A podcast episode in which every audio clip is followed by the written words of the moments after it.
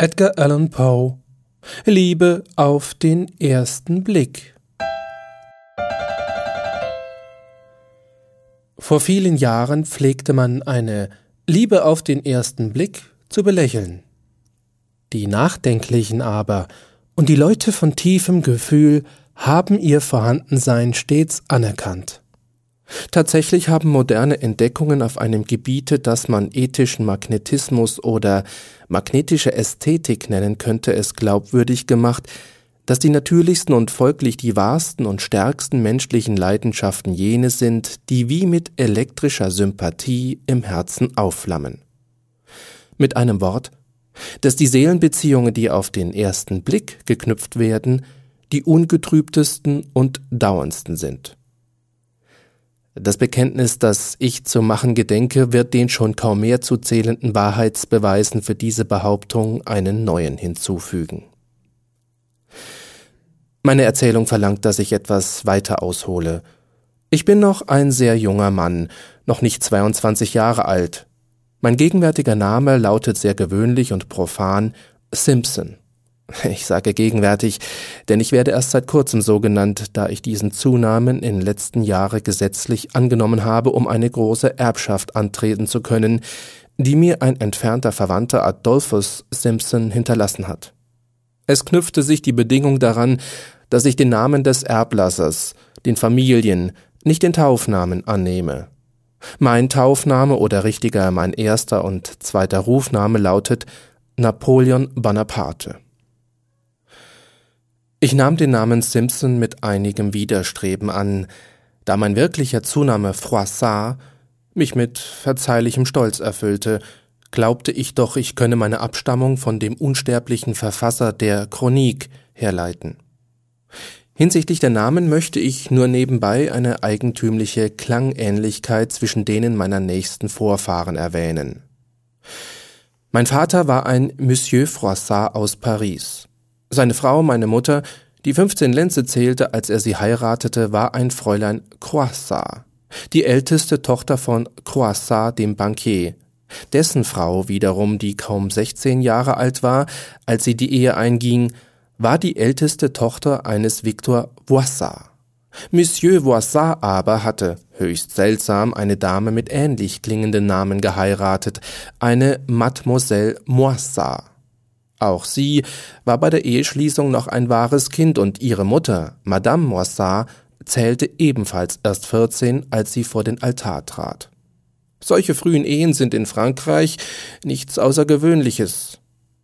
Hier nun sind Moissat, Voissat, Croissat und Froissat, alle in einer direkten Abstammungslinie. Mein eigener Name wurde aber, wie ich sagte, auf gesetzlichem Wege in Simpson umgewandelt. Obschon mir das so zuwider war, dass ich eine Zeit lang ernstlich zögerte, das Legat mit der damit verknüpften ebenso überflüssigen wie ärgerlichen Bedingungen überhaupt anzunehmen. Mit persönlichen Vorzügen bin ich keineswegs schlecht ausgestattet. Im Gegenteil, ich glaube, ich bin wohlgestaltet und besitze, was neun Zehntel der Menschen ein hübsches Gesicht nennen würden. Meine Größe beträgt fünf Fuß, elf Zoll, mein Haar ist schwarz und lockig, meine Nase gut geformt, die Augen sind groß und grau, und äh, wenn sie auch in ziemlich störendem Grade schwach sind, so kann man ihnen diesen Mangel doch nicht ansehen. Die Tatsache der Schwäche hat mich allerdings oft sehr behindert, und ich habe zu jedem Heilmittel meine Zuflucht genommen, nur nicht zu Augengläsern. Da ich jung und hübsch bin, so liebe ich natürlich die Gläser nicht und habe mich standhaft geweigert, sie zu benutzen. Wirklich, ich kenne nichts, was die Erscheinung eines jungen Menschen so entstellte, seinen Minen etwas so gespreiztes, scheinheiliges und bejahtes gäbe. Ein Monokel dagegen hat einen Beigeschmack von Geziertheit und fordert zum Spott heraus.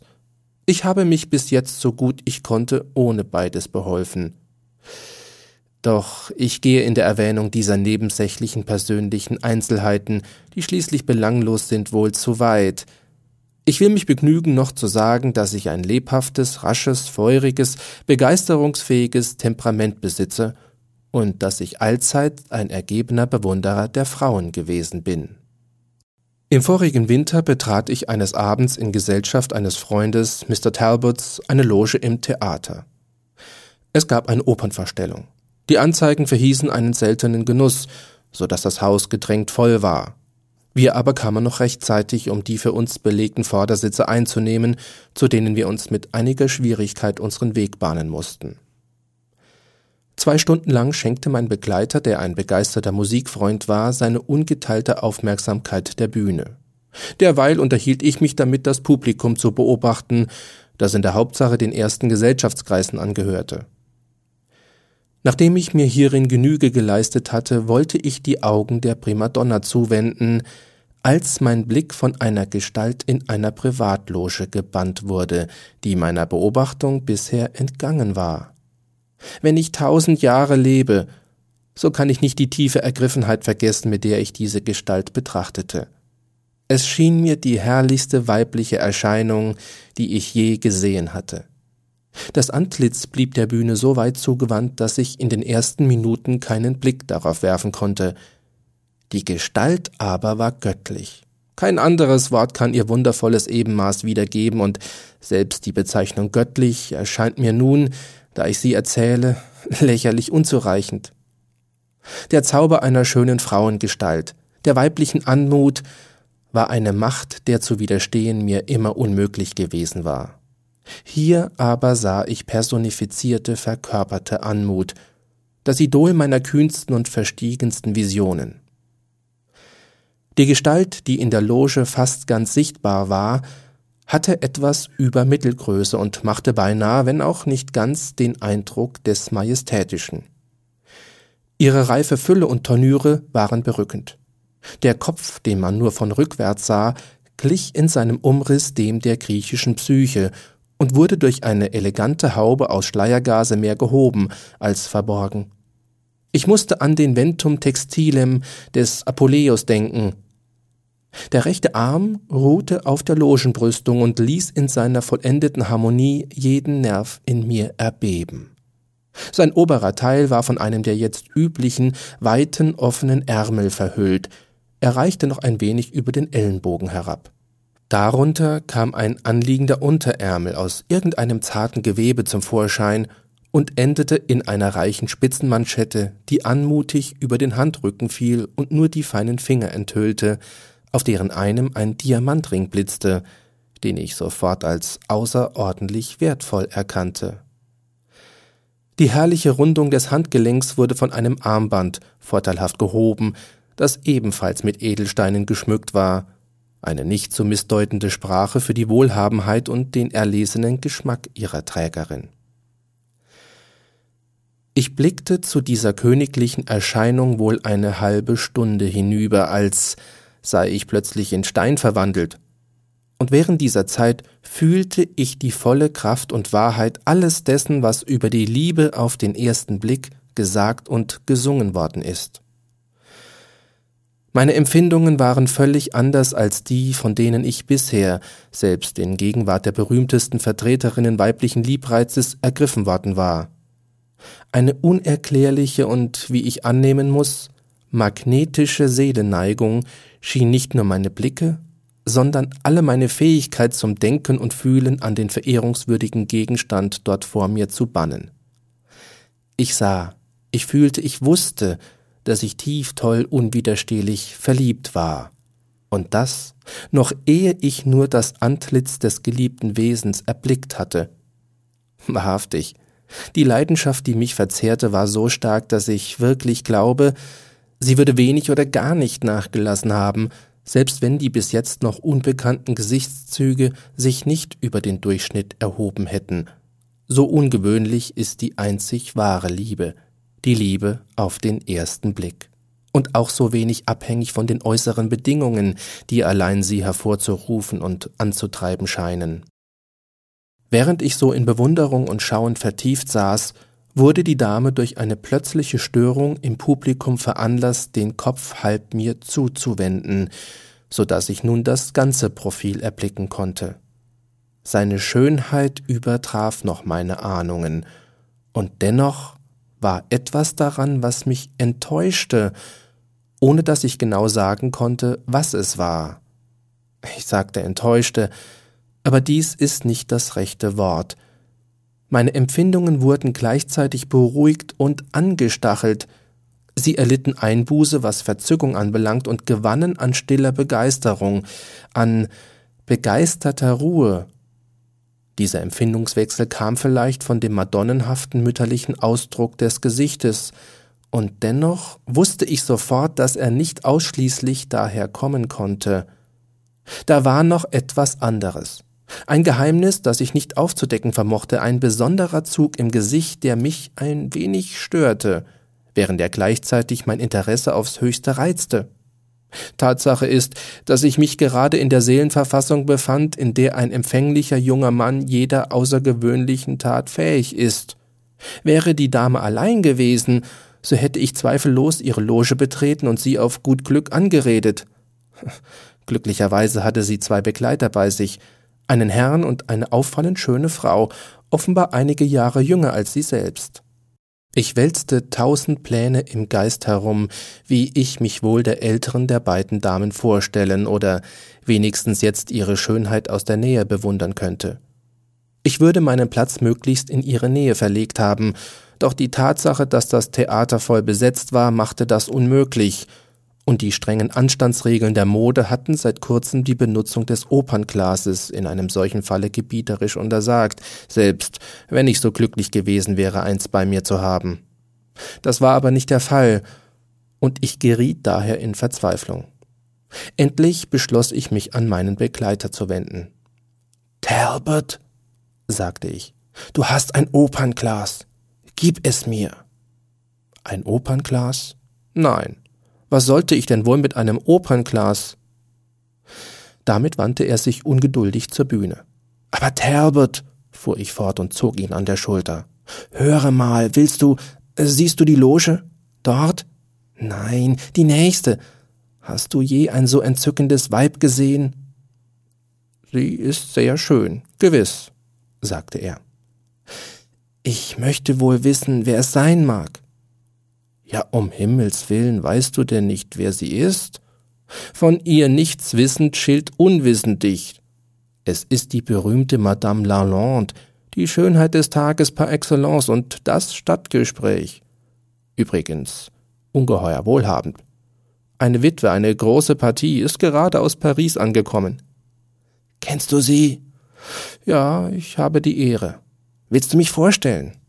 Gewiss, mit dem größten Vergnügen. Wann soll es geschehen? Morgen um eins. Ich werde dich abholen. Sehr gut. Und nun halte den Mund, wenn es dir möglich ist.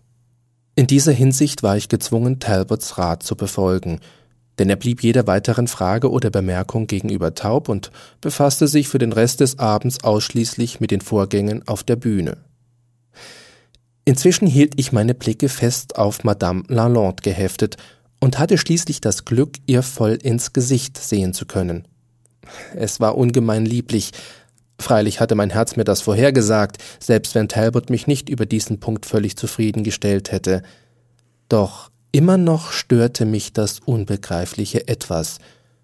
Ich kam schließlich zu der Auffassung, dass meine Sinne von einem gewissen ernsten, traurigen oder besser abgespannten Ausdruck beunruhigt wurden, der den Mienen etwas von ihrer Jugend und Frische nahm, jedoch nur um ihnen eine engelhafte Sanftmut und Majestät zu verleihen und dadurch mein Interesse, Kraft meiner begeisterungsfähigen und romantischen Veranlagung, zehnfach zu steigern. Während ich meine Augen so schwelgen ließ, bemerkte ich plötzlich zu meiner großen Bestürzung an einem fast unmerklichen Zusammenzucken der Dame, dass sie auf mein beständiges Hinschauen aufmerksam geworden war. Jedoch ich blieb nun einmal völlig bezaubert und konnte den Blick auch nicht für eine Sekunde abwenden. Sie wandte den Kopf zur Seite und wieder sah ich nur mehr die gemeißelten Linien des Hinterkopfes. Nach einigen Minuten drehte sie, wie aus Neugier, ob ich noch immer hinübersähe, mir langsam wieder das Gesicht zu und begegnete meinem brennenden Blick. Sie senkte sofort die großen dunklen Augen und ein tiefes Erröten überzog ihre Wangen. Wie groß aber war mein Erstaunen, als sie nun den Kopf nicht zum zweiten Male abwandte, sondern sogar zu einer Lorgnette griff, die an ihrem Gürtel hing, sie erhob, an die Augen führte und mich dann minutenlang eingehend und bedachtsam durch die Gläser betrachtete. Wäre ein Blitz vor meinen Füßen eingeschlagen, so hätte ich nicht tiefer bestürzt sein können. Nur bestürzt, nicht im geringsten verletzt oder empört. Obgleich eine so dreiste Handlungsweise bei jedem anderen Weibe sehr leicht verletzend oder empörend gewirkt haben würde. Die ganze Sache geschah aber mit so viel Ruhe, so viel Natürlichkeit und Haltung, kurz mit einer so erkennbaren Wohlerzogenheit, dass es durchaus nicht unverschämt wirkte, und ich empfand nichts anderes als Verwunderung und Überraschung.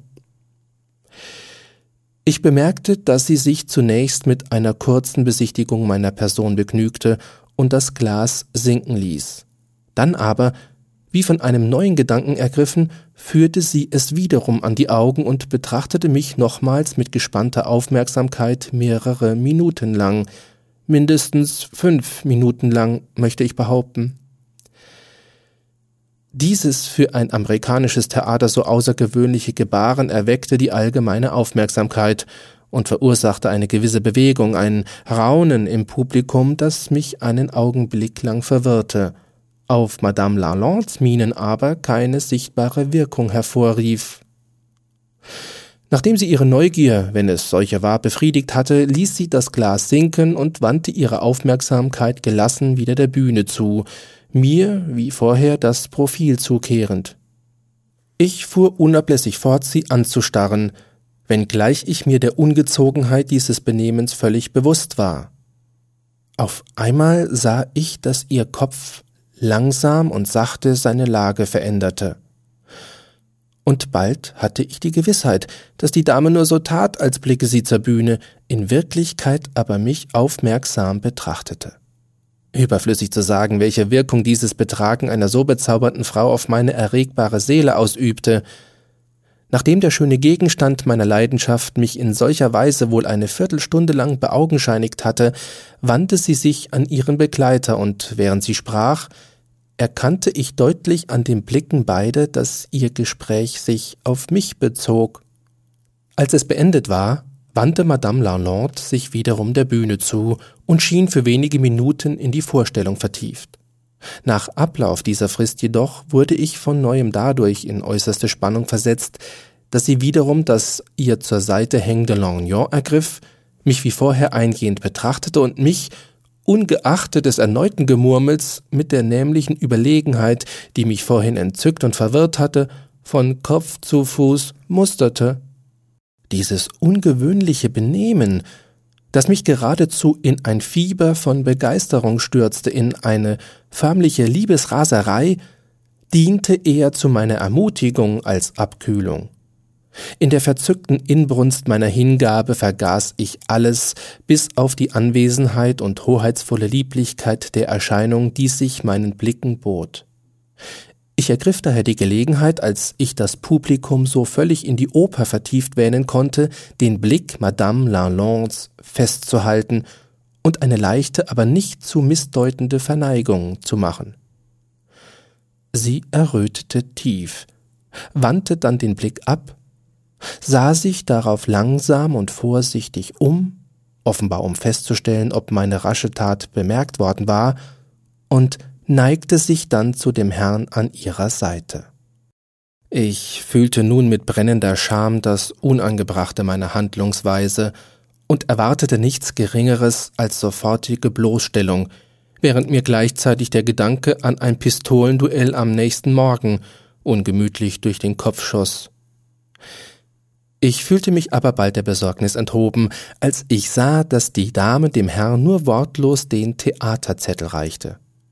Doch wird sich der Hörer nur eine schwache Vorstellung meiner Verblüffung machen können, meiner ungeheuren Bestürzung, der maßlosen tollen Verwirrung in Herz und Seele, als sie gleich darauf, nach einem verstohlenen Blick in die Runde, ihre strahlenden Augen voll und fest in meine senkte und dann mit einem leisen Lächeln, das eine leuchtende Reihe ihrer Perlenzähne enthüllte, zweimal deutlich, bestimmt und in nicht misszuverstehender Bejahung mit dem Kopfe nickte.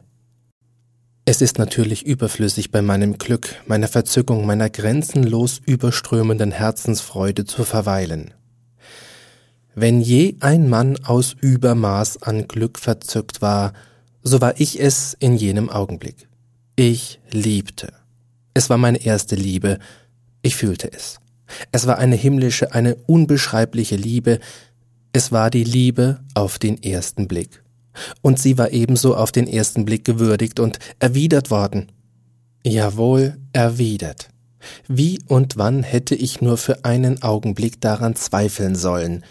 Welche andere Deutung hätte ich wohl solchem Verhalten von Seiten einer so schönen, so reichen, so ersichtlich wohlerzogenen Dame in so hoher gesellschaftlicher Stellung geben sollen, die in jeder Hinsicht so achtenswert war, wie Madame Lalande es, das fühlte ich, sein musste.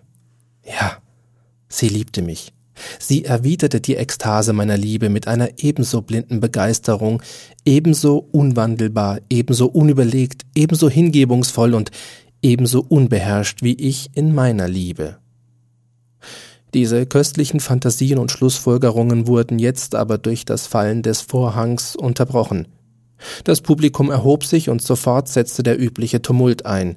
Ich ließ Talbot stehen und gab mir alle Mühe, in Madame Lalandes Nähe zu gelangen, doch missglückte mir das infolge des Gedränges, und so gab ich die Jagd schließlich auf und lenkte meine Schritte heimwärts. Über das Missgeschick, das mir nicht vergönnt hatte, auch nur den Saum ihres Kleides zu berühren, tröstete ich mich mit dem Gedanken, dass ich von Talbot am folgenden Tage in aller Form bei ihr eingeführt werden sollte. Dieser Tag kam endlich, das heißt, nach einer langen Nachtqual voller Ungeduld dämmerte der Tag, und nun folgten Schnecken langsam trübe und zahllose Stunden, bis es eins wurde. Doch es heißt ja, selbst Stambul hat ein Ende, und so fand auch diese lange Frist ihre Grenze. Die Uhr schlug, und als der Schlag verklungen war, betrat ich Talbots Wohnung und fragte nach ihm. Fort, sagte der Lakai, Talbots Kammerdiener. Fort? erwiderte ich und prallte ein paar Schritte weit zurück. Höre, mein schlauer Junge, das ist ganz ausgeschlossen, ganz und gar unmöglich. Mr. Talbot ist nicht fort. Was meinst du damit? Nichts, Herr. Nur Mr. Talbot ist nicht da. Das ist alles. Er ist nach S hinübergeritten, gleich nach dem Frühstück, und hat hinterlassen, dass er nicht vor Ablauf einer Woche in die Stadt zurückkommen würde. Ich stand vor Schreck und Wut versteinert. Ich versuchte zu entgegnen, doch die Zunge versagte mir den Dienst. Endlich drehte ich mich krebsrot vor Grimm auf dem Absatz herum und wünschte das ganze Geschlecht der Talbots zu allen Teufeln. Es war klar, dass mein geschätzter Freund Il Fanatico seine Verabredung mit mir ganz vergessen hatte, sie im Augenblick, wo sie getroffen wurde, vergessen hatte. Er war nie der Mann gewesen, der seine Worte sehr wichtig nahm. Da war nichts zu machen. Ich dämpfte also meine Entrüstung so gut ich konnte und schritt übel gelaunt die Straße hinunter, indem ich jedem Bekannten, den ich traf, mit belanglosen Fragen nach Madame Lalande zusetzte. Ich fand, dass alle sie vom Hörensagen kannten, viele vom Sehen. Sie war aber erst seit einigen Wochen in der Stadt, daher gab es nur wenige, die sich ihrer persönlichen Bekanntschaft rühmen konnten. Und diese wenigen, die ihr verhältnismäßig fremd waren, konnten oder wollten sich nicht die Freiheit herausnehmen, mich durch einen förmlichen Vormittagsbesuch bei ihr einzuführen. Als ich nun so voll Verzweiflung mit einem Freundeskleeblatt über den ausschließlichen Gegenstand meiner Herzensneigung sprach, geschah es, dass dieser Gegenstand selber vorbeikam. Bei meinem Leben, da ist sie, rief einer. Überwältigend schön, rief der zweite. Ein Engel auf Erden, äußerte der Dritte. Ich sah hin. In einem offenen Wagen, der langsam näher kam, saß meine bezaubernde Erscheinung aus der Oper, in Begleitung der jungen Dame, die mit ihr in der Loge gewesen war. Auch ihre Begleiterin konserviert ausgezeichnet, sagte jener der drei, der zuerst gesprochen hatte. Erstaunlich, sagte der zweite, geradezu glänzend, doch Kunst tut Wunder. Auf mein Wort, sie sieht heute besser aus als vor fünf Jahren in Paris. Noch immer eine schöne Frau. Findest du nicht auch, Froissart? Äh, Simpson, meine ich. Noch immer? sagte ich. Und warum sollte sie nicht? Doch verglichen mit ihrer Freundin ist sie wie ein Nachtlicht zum Abendstern. ein Glühwürmchen zum Antares. Höre, Simpson, du hast ja eine erstaunliche Begabung, Entdeckungen zu machen. Originell, meine ich.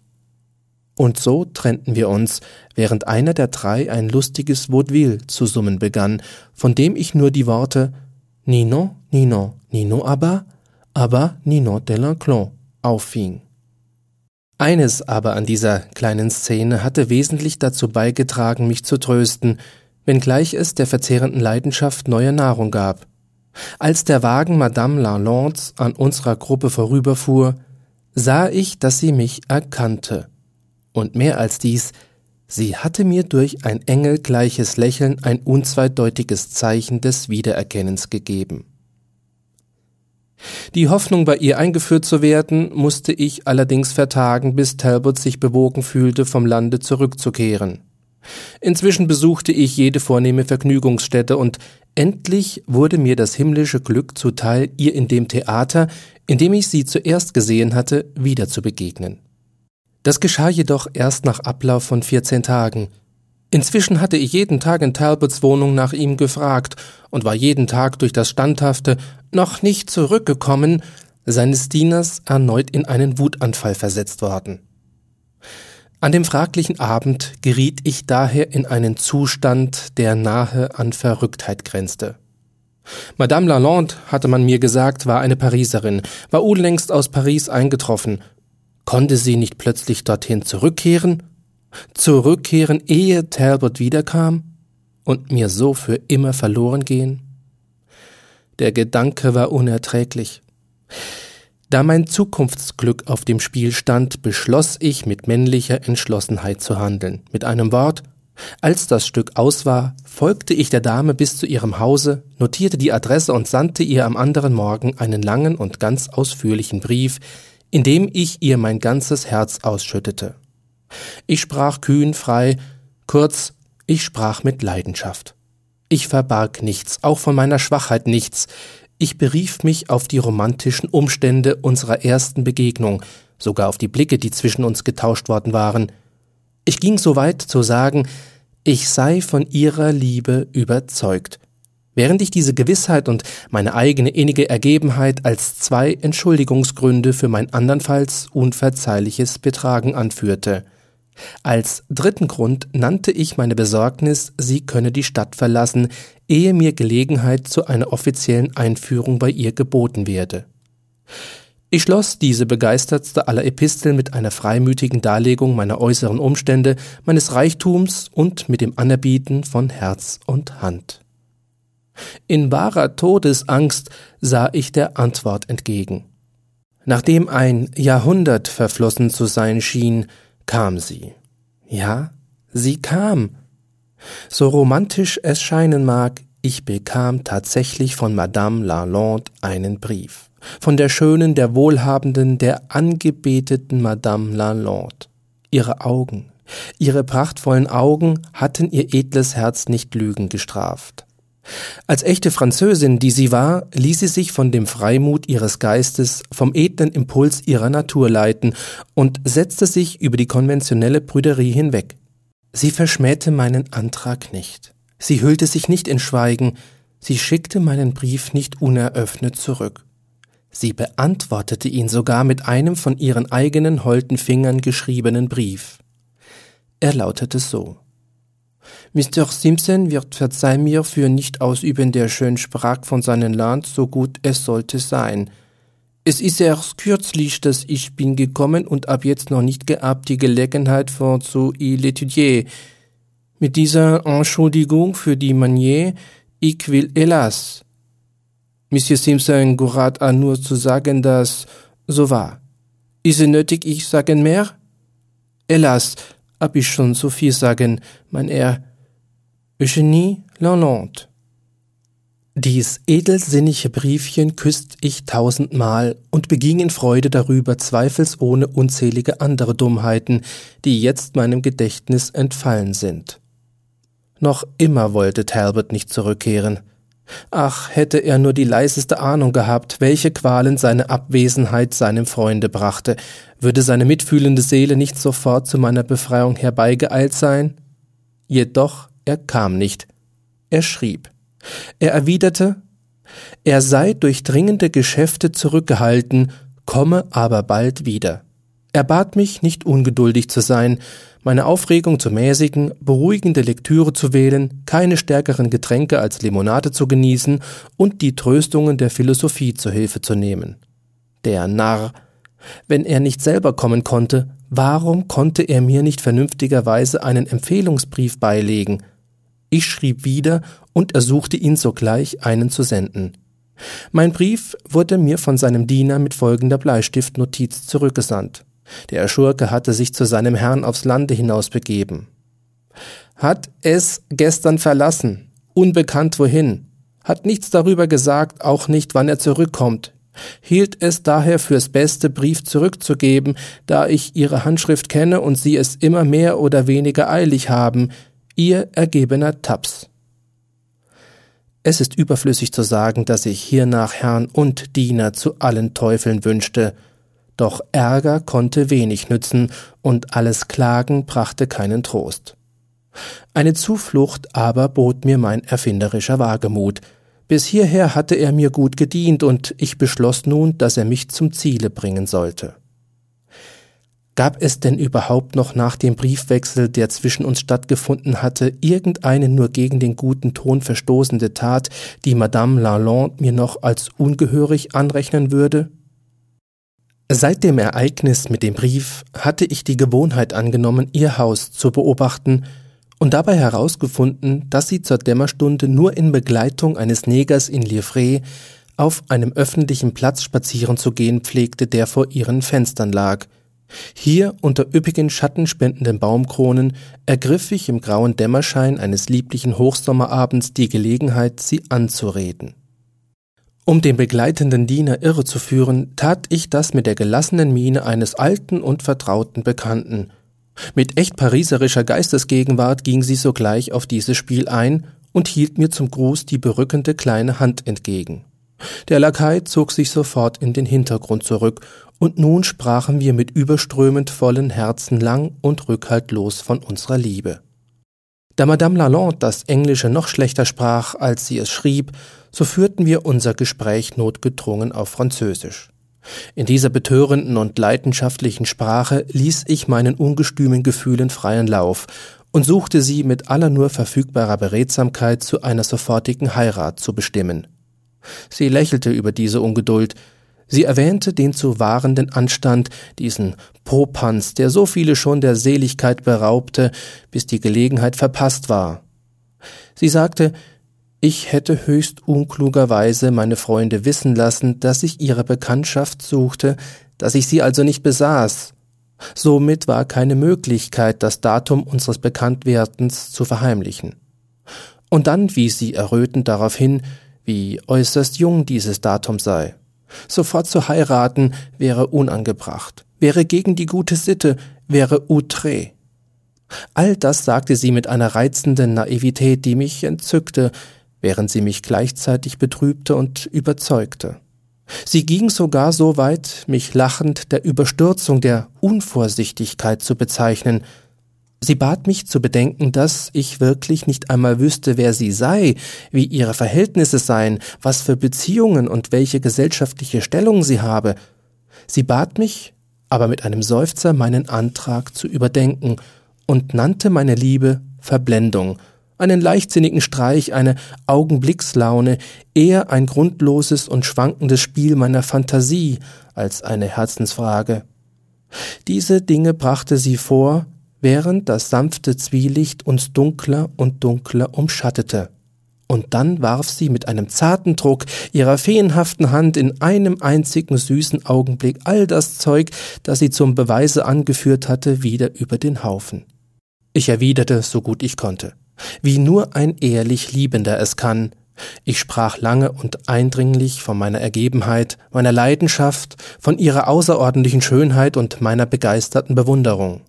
Zum Schluss verweilte ich mit überzeugender Gewalt bei den Gefahren, die den Lauf der Liebe umgeben, jenen Strom der wahren Liebe, der niemals sanft dahinfließt, und leitete davon die nachfliegende Gefahr ab, dass dieser Lauf unnötig auf seinem Weg gehemmt werde. Das letzte Argument schien endlich ihren strengen Entschluss zu mildern. Sie gab nach.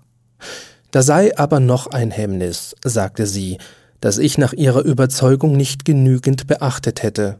Es sei ein heikler Punkt, für eine Frau besonders schwer vorzubringen, wenn sie ihn erwähne, so müsse sie ihrer Feinfühligkeit ein Opfer auferlegen. Dennoch, für mich solle jedes Opfer gebracht werden. Sie wies auf den Altersunterschied hin, ob mir bewusst sei, ob mir die wahre Natur solchen Abstandes zwischen uns voll bewusst sei. Dass das Alter des Mannes das der Frau um ein paar Jahre, um 15 bis 20 sogar übersteige, werde von der Welt für zulässig gehalten und sogar für richtig. Sie habe aber stets die Ansicht vertreten, dass niemals die Frau den Gatten an Jahren übertreffen dürfe. Ein derart unnatürliches Verhältnis sei allzu oft Ursache eines unglücklichen Daseins. Nun wisse sie, dass mein Alter nicht mehr als 22 Jahre betrage. Ich aber wisse dagegen wohl nicht, dass die Lebensjahre meiner Eugenie diese Zahl ganz beträchtlich überstiegen.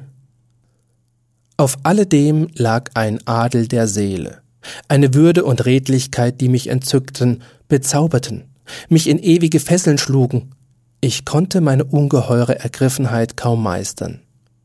Meine süßeste Eugenie, rief ich, was soll das alles, was Sie da reden?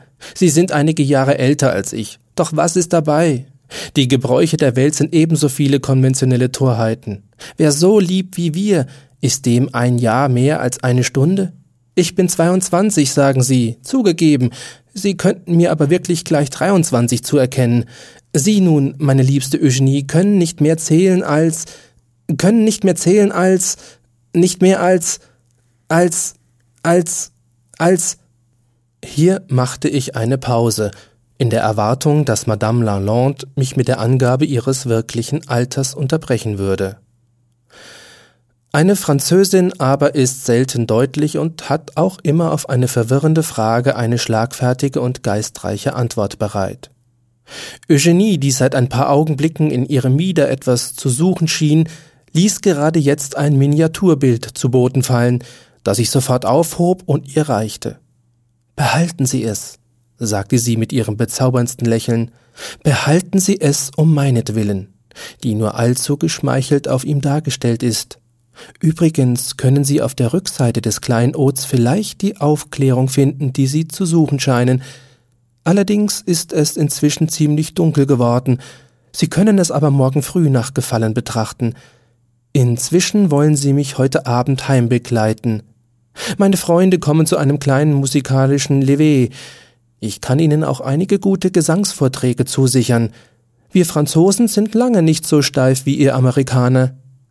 Ich kann Sie dabei leicht als eine alte Bekanntschaft bei mir einschmuggeln. Damit nahm sie meinen Arm und ich geleitete sie heim. Das Haus war recht schön und, wie ich glaube, geschmackvoll eingerichtet.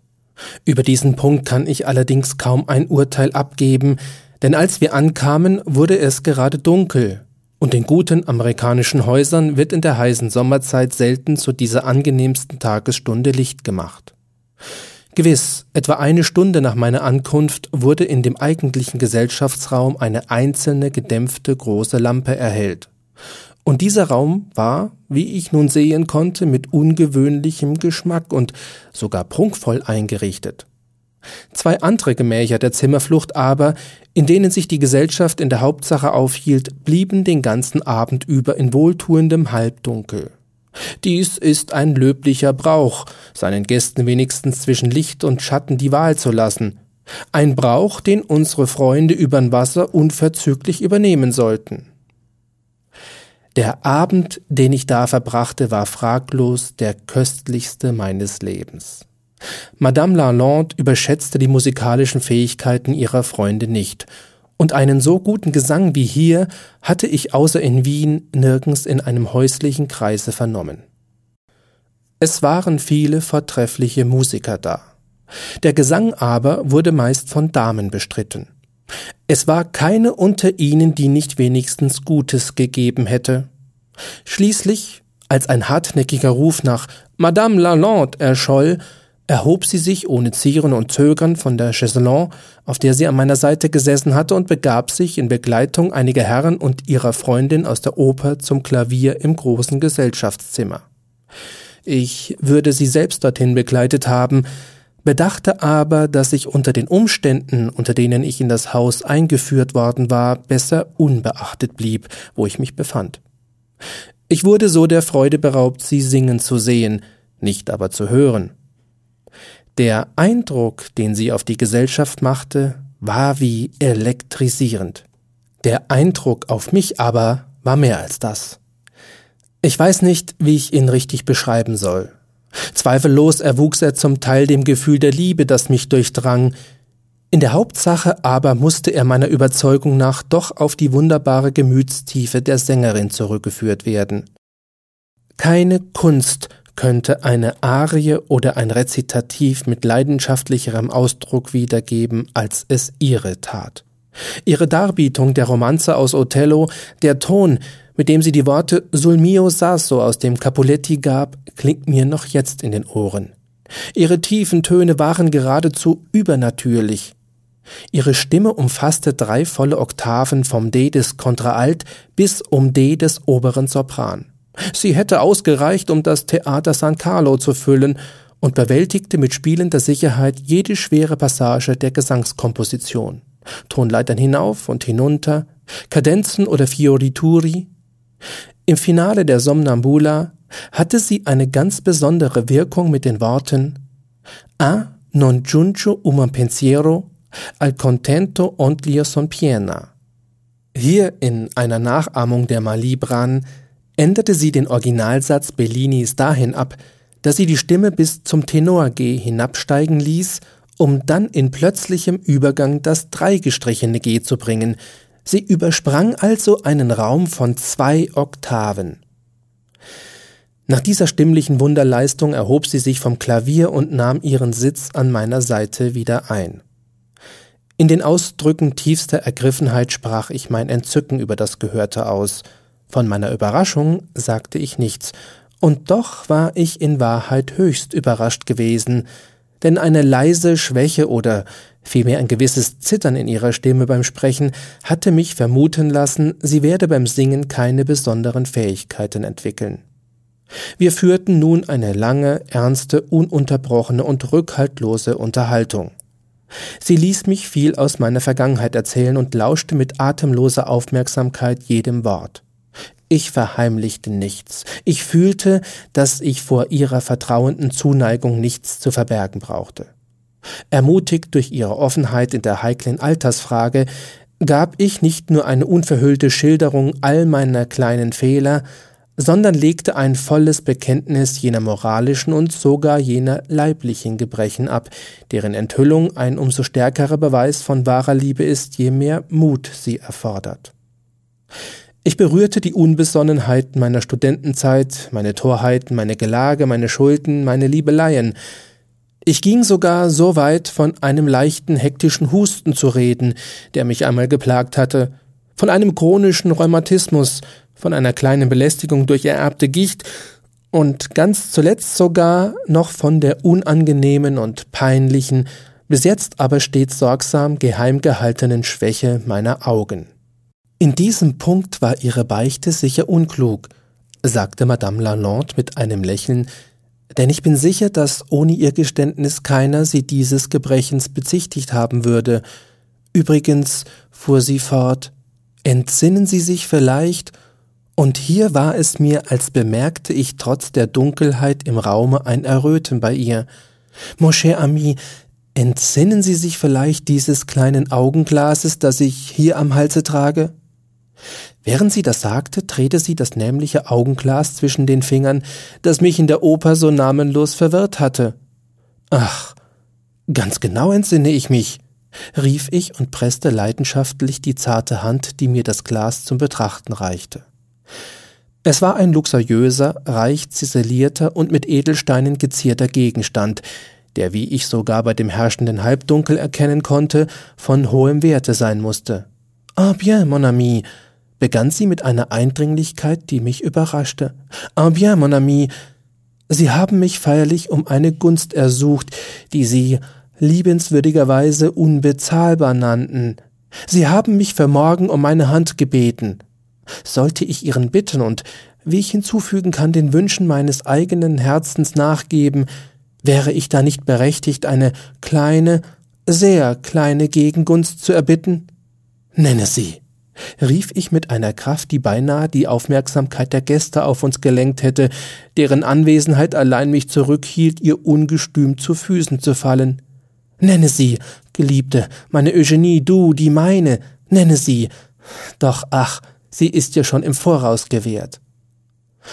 So sollen sie denn, mon ami, jener Eugenie zuliebe, die sie lieben, die soeben bekannte kleine Schwäche bekämpfen, diese mehr moralische als physische Schwäche, die, ich versichere es, so wenig zu dem Adel ihrer wahren Natur passt, so gar nicht mit der sonstigen Freimütigkeit ihres Charakters übereinstimmt und die, wenn mir noch ein Hinweis erlaubt ist, sie bestimmt früher oder später einmal in Unannehmlichkeiten bringen wird.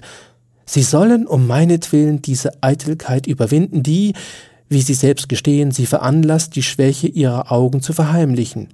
Denn in Wahrheit leugnen sie doch diese Schwäche ab, indem sie sich weigern, das Hilfsmittel dagegen anzuwenden. Sie werden also verstehen, dass ich sie veranlassen möchte, eine Brille zu tragen. Ah, still. Sie haben ja schon zugestimmt, sie mir zur Liebe tragen zu wollen.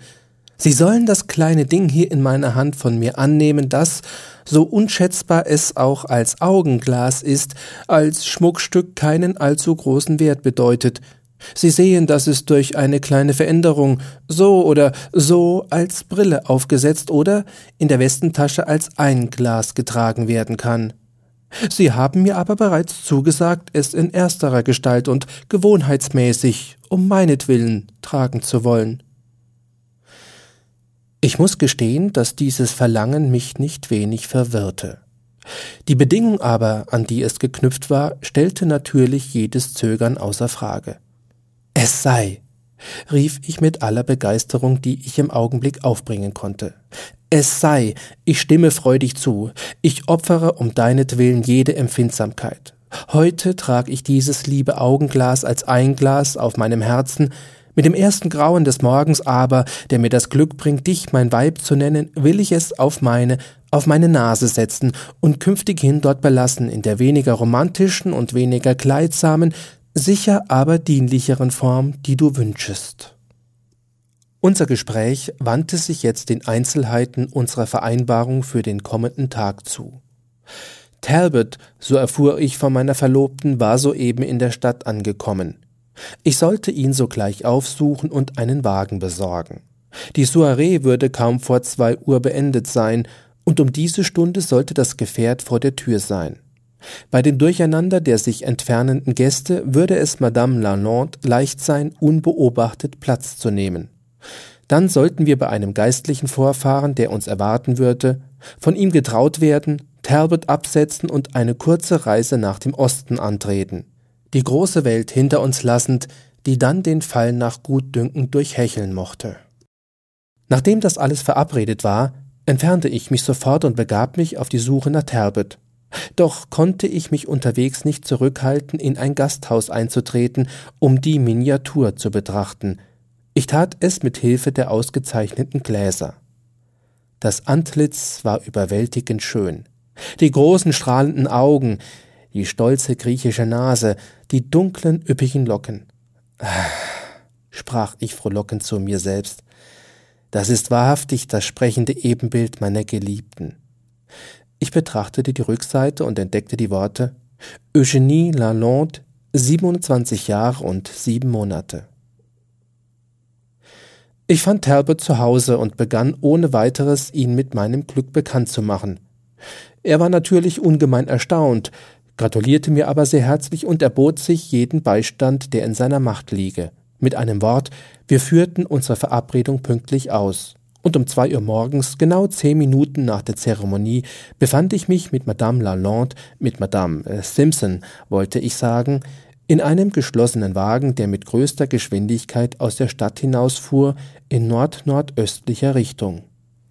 Talbot hatte uns veranlasst, da wir die ganze Nacht auf sein mussten, in C unseren ersten Halt zu machen, einem etwa 20 Meilen hinter der Stadt gelegenen Dorf. Dort sollten wir ein Frühstück und ein wenig Ruhe genießen, ehe wir unsere Reise fortsetzten. Punkt vier Uhr fuhr also der Wagen bei dem ersten Gasthof im Orte. Ich half meiner angebeteten Gattin heraus und bestellte sodann das Frühstück. Inzwischen wies man uns in ein kleines Zimmer und wir nahmen Platz. Es war indessen beinahe, wenn nicht völlig Tag geworden. Und als ich entzückt auf den Engel an meiner Seite blickte, kam mir ganz plötzlich der seltsame Gedanke, dass dies seit meiner Bekanntschaft mit der berühmten Schönheit Madame Lalande tatsächlich der erste Augenblick war, wo ich diese Schönheit bei Tageslicht aus der Nähe betrachten durfte. Und nun, mon ami, sagte sie, indem sie meine Hand nahm und so meinen Gedankengang unterbrach, und nun, mon cher ami, da wir unlöslich vereint sind, da ich deinen leidenschaftlichen Bitten nachgegeben und meinen Teil der Vereinbarung erfüllt habe, nehme ich an, du hast nicht vergessen, dass auch du mir eine kleine Gunst zu erweisen hast, ein kleines Versprechen, das du gewiss erfüllen wirst. Lass mich sehen, lass mich nachdenken, ja, ich erinnere mich unschwer des genauen Wortlautes des lieben Versprechens, das du deiner Eugenie heute Nacht gegeben hast. Höre. So sagtest du, es sei, ich stimme freudig zu, ich opfere um deinetwillen jede Empfindsamkeit. Heute trag ich dieses liebe Augenglas als Einglas und auf meinem Herzen. Mit dem ersten Grauen des Morgens aber, der mir das Glück bringt, dich mein Weib zu nennen, will ich es auf meine, auf meine Nase setzen und künftig hin dort belassen, in der weniger romantischen und weniger kleidsamen, sicher aber dienlicheren Form, die du wünschest. Das waren genau die Worte, mein geliebter Mann, nicht wahr? So ist es, sagte ich, du hast ein ausgezeichnetes Gedächtnis, und selbstredend, meine schöne Eugenie, hab ich auch nicht die Absicht, das kleine Versprechen, das diese Worte enthalten, zu umgehen. Sieh, schau her, ist sie nicht eigentlich ganz kleidsam? Und hier setzte ich die Brille, in die ich das Glas zunächst umgewandelt hatte, behutsam auf, Während Madame Simpson ihre Haube zurechtrückte, die Arme kreuzte und herausfordernd, sogar recht steif und geziert und in nicht sehr würdevoller Haltung in ihrem Stuhle saß. Gott steh mir bei! rief ich fast im gleichen Augenblick, als die Brille mir auf der Nase saß. Herrgott, steh mir bei! Was, was kann denn nur mit der Brille los sein? Und rasch nahm ich sie ab, rieb sie sorgsam mit einem seidenen Taschentuch und setzte sie wieder auf. Wenn aber im ersten Augenblick sich nur etwas ereignet hatte, was mich überraschte, so wurde im nächsten Augenblick die Überraschung zum Erstaunen, und dieses Erstaunen war tief, war grenzenlos, ja, ich kann sagen, es war grauenvoll. Bei allem, was scheußlich ist, was hatte das zu bedeuten? Konnte ich meinen Augen trauen? Konnte ich? Da lag die Frage, war das, war das, war das Rouge? Und waren das, waren das, waren das Runzeln im Antlitz Eugenie Lalandes? Und o oh Jupiter, und bei allen Göttern, den Großen wie den Kleinen, was, was, was war aus ihren Zähnen geworden? Ich schleuderte die Brille heftig zu Boden, sprang auf die Füße und stand aufrecht mitten im Zimmer, Mrs. Simpson gegenüber, die Arme in den Hüften gestemmt. Ich knirschte, ich raste, war aber gleichzeitig einfach sprachlos und hilflos vor Wut und Entsetzen. Nun habe ich ja schon gesagt, dass Madame Eugenie Lalande, das heißt Simpson, die englische Sprache kaum besser reden als schreiben konnte, und aus dem Grunde versuchte sie wohlweislich nie, sie für gewöhnlich anzuwenden. Die Wut aber kann eine Dame zum Äußersten treiben, und im vorliegenden Falle trieb sie Mrs. Simpson zu dem wirklich außerordentlichen Einfall, eine Rede in einer Sprache zu halten, die sie nicht ganz beherrschte. Nun, er, und was denn? Was sein los? Sein es den Tanz von St. Veit, der Sie haben? Nun nicht mögen mir, was dann kaufen Katze im Sack? Du Hexe, sagte ich nach Atem ringend. Du, du, du widerliches altes Scheusal. Scheusal? Alte? Ich gar nicht so sehr alte? Ich gar kein Tag mehr als zweiundachtzig? Zwe zweiundachtzig? stammelte ich und tastete nach der Wand. 82.000 Paviane. Auf der Miniatur stand 27 Jahre und sieben Monate. Gewiss, das ist so sehr wahr. Aber dann der Porträt sein gemacht vor 55 Jahren, als ich ging zu Heirat meines zweiten Mann, Monsieur Lalande, da lass ich nehmen der Porträt für meine Tochter aus erster Heirat, Monsieur Mossad. Mossad? sagte ich. Ja, Mossad, sagte sie, meine allerdings nicht einwandfreie Aussprache nachahmend. Und was er ist? Was Sie wissen von die Mossad? Nichts, du alte Vogelscheuche, gar nichts weiß ich von ihm. Ich hab nur seinerzeit mal einen Vorfahren dieses Namens gehabt. Diese Namen? Und was haben Sie zu sagen über diese Namen? Ist es sehr gute Namen. Und auch Wassa ist es sehr gute Namen. Meine Tochter, Mademoiselle Moissa, sie heiratet einen Erwassa und die beiden Namen ist es sehr achtbare Namen? Moissa? rief ich. Und Moissa? Ja, was meinen Sie damit? Was ich meinen? Ich meinen Moissa und Moissa und meinen Croissa und Froissa, wann ich nur Lust haben, so zu meinen.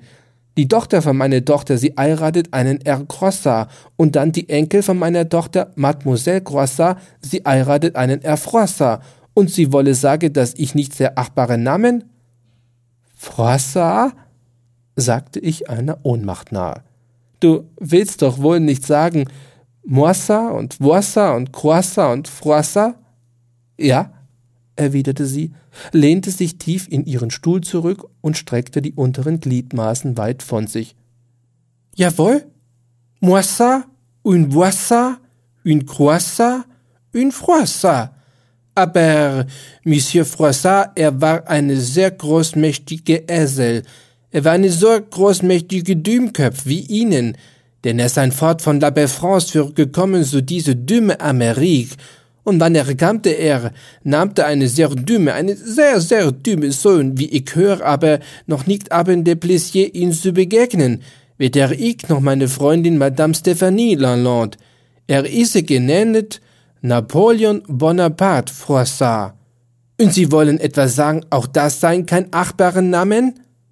Die Länge oder der Inhalt ihrer Rede brachte Mrs. Simpson in eine gewaltige Aufregung, und um diesen Redestrom austoben zu lassen, sprang sie plötzlich wie behext vom Stuhle auf, erhob sich mit gewaltigem Gepolter auf die Beine als sie endlich stand, fletschte sie die Zähne, reckte die Arme, rollte die Ärmel auf, schüttelte mir die Faust ins Gesicht und endete dies Gehabe, indem sie die Haube vom Kopf riss und mit ihr eine mächtige Perücke von kostbarstem und schönstem schwarzen Haar, was sie alles mit Geheul zu Boden warf, und in geradezu rasender Wut einen Fandango darauf zu tanzen. Inzwischen sank ich entgeistert in den von ihr verlassenen Stuhl. Moissa und Voissa, wiederholte ich gedankenvoll, als sie eine wilde Drehung machte, und Croissa und Froissa, als sie sich wieder zurückdrehte. Moissa und Voissa und Croissa und Napoleon Bonaparte Froissa. Hey, Du unglaubliche alte Schlange. Das bin ich. Das bin ich. Hörst du? Das bin ich. Hier schrie ich mit meiner schrillsten Stimme. Das bin ich. Ich bin Napoleon Bonaparte Froissart. Und der Henker soll mich holen, wenn ich nicht meine Ur-Urgroßmutter geheiratet habe. In allem Ernst. Madame Eugénie Lalande, quasi Simpson, früher Mossad, war meine Ur-Urgroßmutter. In ihrer Jugend war sie schön gewesen und selbst mit 82 behielt sie noch die majestätische Gestalt, den edlen Umriss des Hauptes, die schönen Augen und die griechische Nase ihrer Jugendzeit. Dadurch und mit Hilfe von Perlpuder, Rouge, falschen Haaren, falschen Zähnen und falscher Tornüre und unterstützt von den geschicktesten Pariser Modistinnen gelang es ihr mit jenen Schönheiten der französischen Metropole, die schon ein wenig passé waren, leidlich Schritt zu halten. In dieser Hinsicht mochte man sie wirklich nicht geringer einschätzen als die berühmte Ninon de la Clan. Sie besaß einen ungeheuren Reichtum, und da sie wiederum Witwe und kinderlos war, hatte sie sich auf mein Dasein in Amerika besonnen und kam, um mich zu ihrem Erben zu machen nach Vereinigten Staaten in Begleitung einer entfernten und wunderschönen Verwandten von seitens ihres zweiten Gatten, einer Madame Stephanie Lalande. In der Oper erregte ich durch mein Hinschauen die Aufmerksamkeit meiner Ur-Urgroßmutter, und als sie mich durch das Augenglas betrachtete, wurde sie von einer gewissen Familienähnlichkeit mit sich selber überrascht. Dadurch interessiert und weil sie wusste, dass der gesuchte Erbe sich gegenwärtig in der Stadt aufhielt, wandte sie sich mit Fragen über mich an ihre Begleitung. Der Herr in ihrer Gesellschaft kannte mich vom Sehen und sagte ihr, wer ich sei.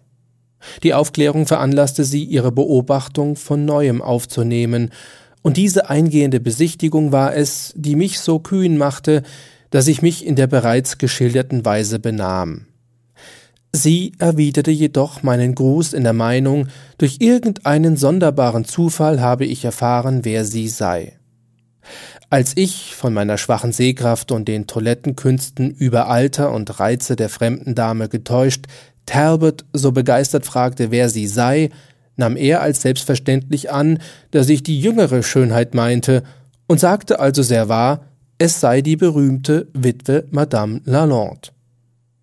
Am nächsten Morgen begegnete meine Ur-Urgroßmutter auf der Straße Talbot, einer alten Pariser Bekanntschaft, und ganz natürlich bezog das Gespräch sich auf mich. Meine Kurzsichtigkeit wurde erörtert, denn die war offenkundig, so unbekannt auch mir selbst diese Offenkundigkeit blieb, und meine gute alte Verwandte entdeckte sehr zu ihrem Leidwesen ihren Irrtum, als sie glaubte, ich kenne sie, und dass ich mich nur selber furchtbar bloßgestellt hatte, indem ich im Theater mit einer fremden, alten Frau öffentlich kokettierte. Um mich für diese Unvorsichtigkeit zu strafen, schloss sie mit Talbot einen Komplott. Er ging mir absichtlich aus dem Wege, um mich nicht einführen zu müssen.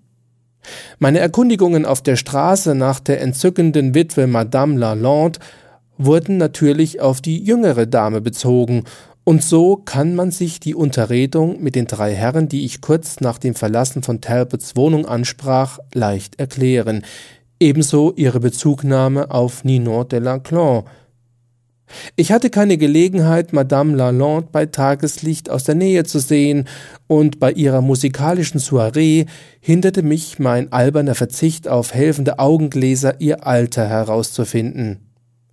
Als man Madame Lalande zu singen bat, war die jüngere Dame gemeint, und sie war es, die sich erhob und dem Rufe folgte.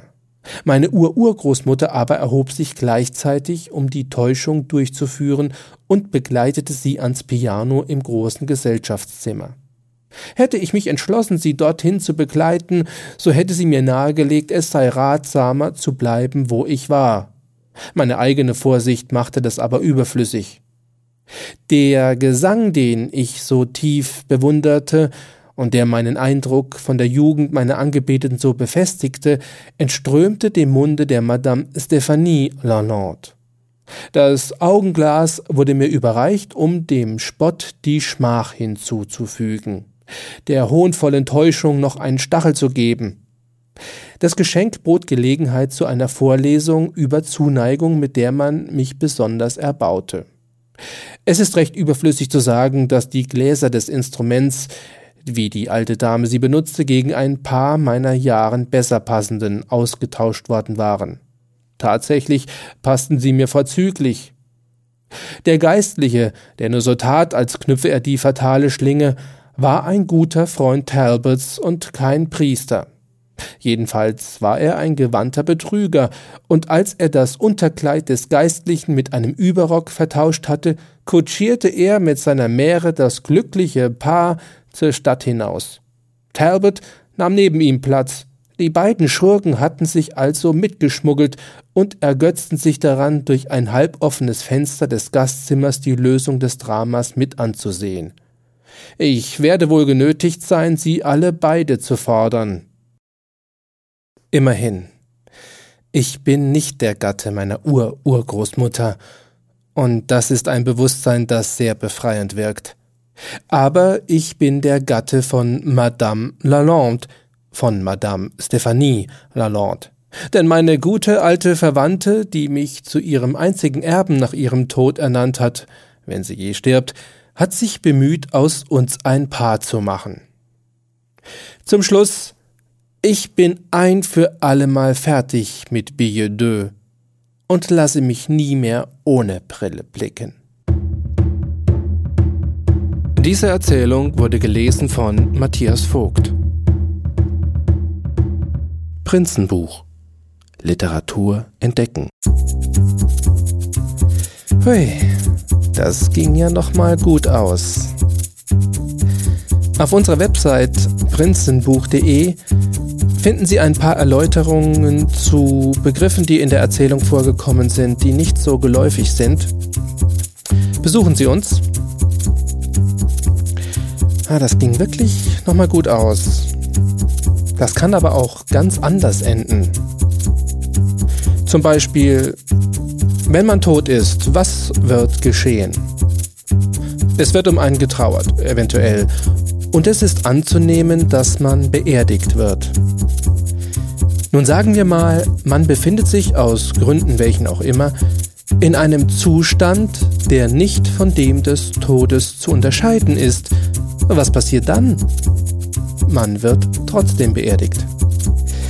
Uh, und was ist, wenn man dann im Sarg erwacht? Ja, was ist dann? Das werden wir in der nächsten Folge erfahren.